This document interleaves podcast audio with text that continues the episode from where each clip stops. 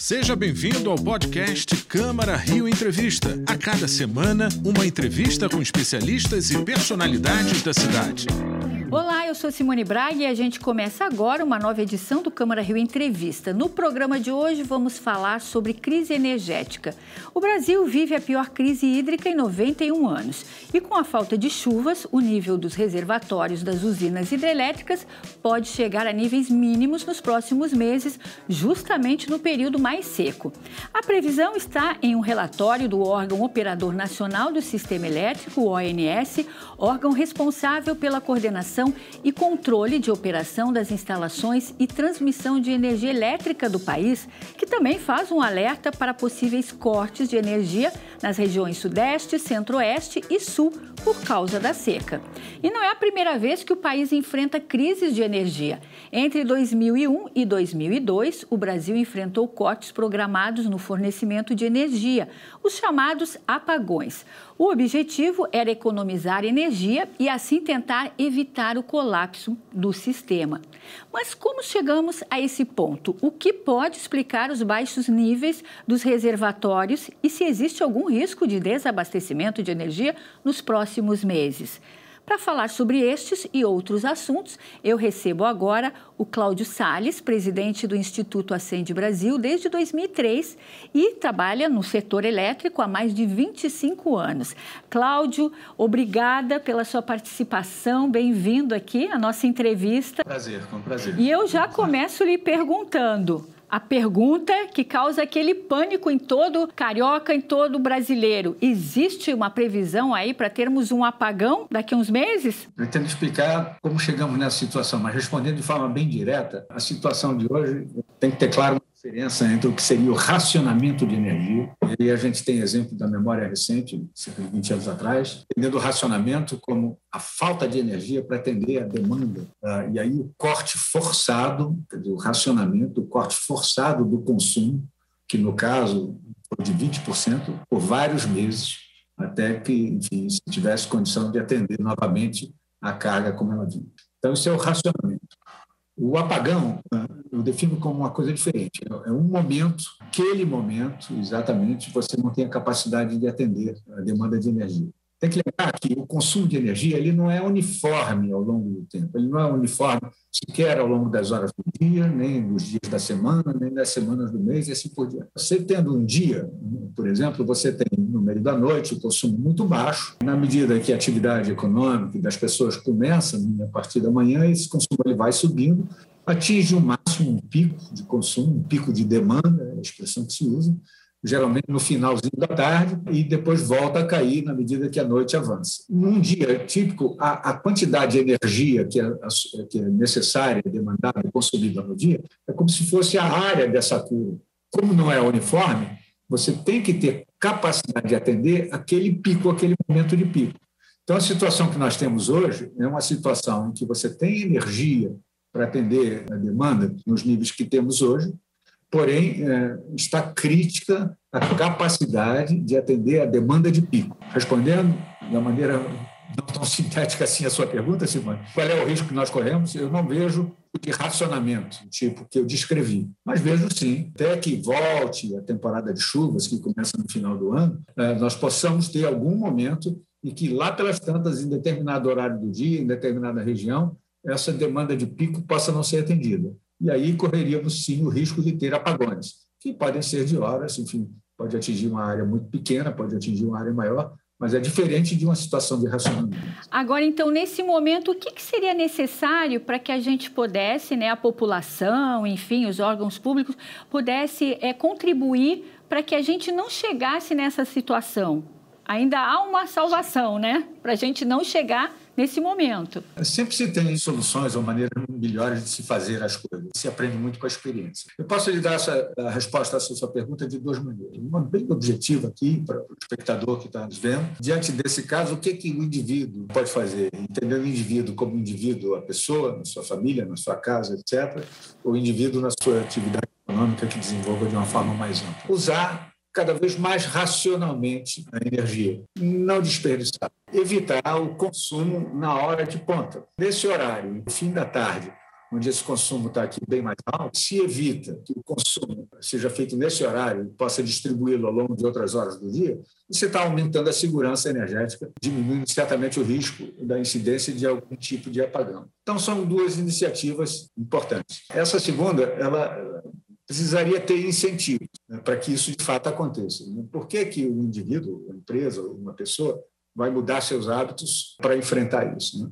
Acho que o principal incentivo está na informação. Né? Na medida que a sociedade é informada sobre isso, eu acredito na racionalidade do pensamento coletivo. Então, se eu posso consumir de uma maneira diferente, eu faço. Se isso não me trouxer transtorno maior, nem prejuízo para a minha atividade econômica. Vale muito também o incentivo econômico.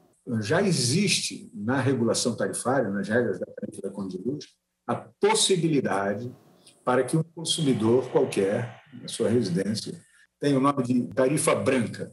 O que é a tarifa branca? É uma tarifa, em vez de ser é, uniforme como a tarifa que nós consumidores pagamos nas nossas residências, a mesma tarifa sempre, independente do horário, ela é diferenciada. Nos horários em que o de consumo, lembrando sempre daquela curva de consumo diária, nesses horários em que o nível de consumo é muito baixo, a tarifa é bem baratinha comparado com a tarifa que se paga hoje. Por outro lado, naquelas três horas que ficam geralmente o, momento, o horário de pico, ela é bem mais alta. Então, para um indivíduo que olha para a sua conta de luz e diz: Olha, eu consigo mudar meus hábitos, né? eu consigo deixar de tomar banho uh, de chuveiro elétrico exatamente no horário de pico, às sete horas da noite, eu consigo juntar toda a minha roupa e só rodar a máquina de lavar fora desse horário de ponta, eu rodo de manhã, eu deixo para ela rodar de noite, de madrugada. Ferro de engomar também eu só vou. Enfim, todos os aparelhos domésticos que são consumidores, ar-condicionado para aquela camada da população de nível econômico mais alto que consegue ter esses equipamentos, se eu racionalizar isso, eu consigo meu consumo de energia acontecendo nesse período de tarifa mais barata. E aí minha conta de luz como um todo cai. Isso é então, muito importante, né, seu Cláudio? Até porque isso não é muito divulgado para as pessoas. Pois não é. é. Umas campanhas ajudariam. Por isso que eu digo a informação é muito importante. E outra coisa para a gente entender, por que, que os níveis ficam tão baixos? Por que, que a gente chega a esses níveis baixos? É por causa da falta de chuva ou por causa de um é. consumo acentuado?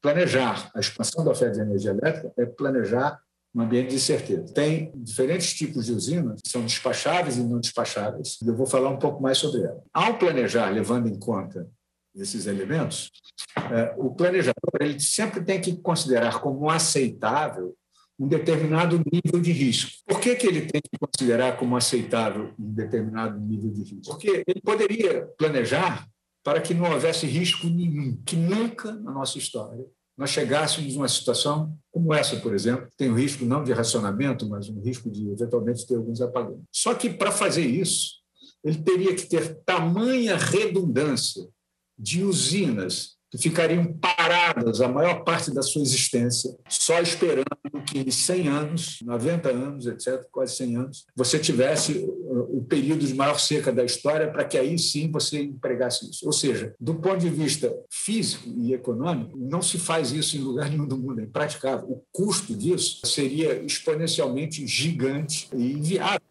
a sociedade brasileira. O planejador, que tem todos aqueles dilemas que eu falei, tem um que é estabelecer esse nível de risco. Nos nossos critérios, ele é de 5%, com algumas nuances, com o qual se trabalha. Para terminar a primeira parte da minha resposta, o que nós estamos vivendo é um momento desse em que o risco, entre aspas, está se manifestando, está dando, dizendo, olha, lembra-se que tem lá o nível de risco, olha, nós estamos numa situação como essa. Mas, felizmente, em certo sentido, uma matriz suficientemente robusta para, a despeito dessa realidade terrível e inesperada de termos a maior seca da nossa história, nós estamos com abastecimento de energia aqui, não temos falta de energia, temos sim um risco de eventualmente apagões indesejados, que podem não acontecer, né? podem não acontecer, a gente espera que não aconteça mas que de fato ele está acima do que seria desejado. Com certeza. E tudo é uma questão também de planejamento, né, seu Cláudio? Por que, que nós ficamos é, dependendo das chuvas. Em pleno século XXI, não existe outra forma? Que tem a ver com a nossa matriz elétrica, que é uma matriz elétrica de fazer inveja à maioria dos países, sua diversidade. Quando você vê os países da América do Norte e da Europa lutando eh, ferrenhamente para limpar um pouco a sua matriz energética. Né? O Brasil tem uma matriz predominantemente limpa, graças principalmente na contribuição da geração hidrelétrica, que é mais de 60% do nosso consumo, mas também dessas outras fontes que aqui no Brasil são extremamente eficientes. A produtividade da geração eólica no Brasil é muito maior, às vezes quase que dobro eh, de eficiência que vemos na Europa. Do mesmo jeito, a geração solar é fácil de imaginar o que é o sol no nosso sertão e o que é o sol no norte da Dinamarca. Isso tudo é uma benesse com a qual nós contamos. Agora, como toda benesse, tem um certo dever de casa, que é planejar bem, tendo em vista as características específicas de cada uma dessas fontes. No caso da geração hidráulica, hidrelétricas, né, que você perguntou, e tem a ver com reservatório, nós temos alguns problemas que, no mínimo, temos que enfrentar hoje, mas que já poderiam ter sido melhor enfrentados no passado. O primeiro deles tem a ver com a crescente dos recursos hídricos para outros fins que não apenas para operação de energia elétrica. Então, tem aumentado muito a retirada de água dos reservatórios, tem a ver com, com a questão da produtividade das usinas hidrelétricas. É fácil de entender isso. Né? Dizer, uma usina hidrelétrica, a sua produtividade tem muito a ver com a queda d'água. Se nós estamos, já por muito tempo, sempre trabalhando com níveis de reservatórios muito baixos, em vez de trabalhar no nível ideal da operação, que seria que ele está trabalhando muito baixo, a produtividade dessas hidrelétricas ela cai muito. O problema é que os modelos oficiais que tratam isso, que é um modelo oficial, nós temos um modelo chapa branca aqui no Brasil, que obrigatoriamente é usado pelo operador nacional do sistema e pelo planejador do sistema, eles não incorporam integralmente essa questão da produtividade. O que eles indicam como a ordem de mérito de acionamento das usinas é, entre aspas, falsamente otimista. Ele pressupõe uma capacidade de gerar que não existe. Tanto isso é verdade que o operador nacional do sistema, que com esses modelos oficiais teria ou tem é, definido o output dos modelos, é, é, a ordem de mérito de acionamento das usinas, quer dizer, a cada momento ele diz que usina operar, sempre tendo em vista a segurança energética e o menor custo possível, maximizar a segurança e diminuir o custo. Então, o modelo que produz isso não é suficiente, ele reconhece isso, e hoje existe o chamado acionamento fora da ordem de mérito ok, ok, ok, mas, pero, no mucho, vamos aqui no acionamento fora da ordem de mérito para garantir. São dois problemas. Primeiro, o uso dos recursos hídricos, que tem se intensificado sem que exista um planejamento integrado em relação a isso. Número dois, a questão da produtividade das hidrelétricas, que não é incorporada nos modelos.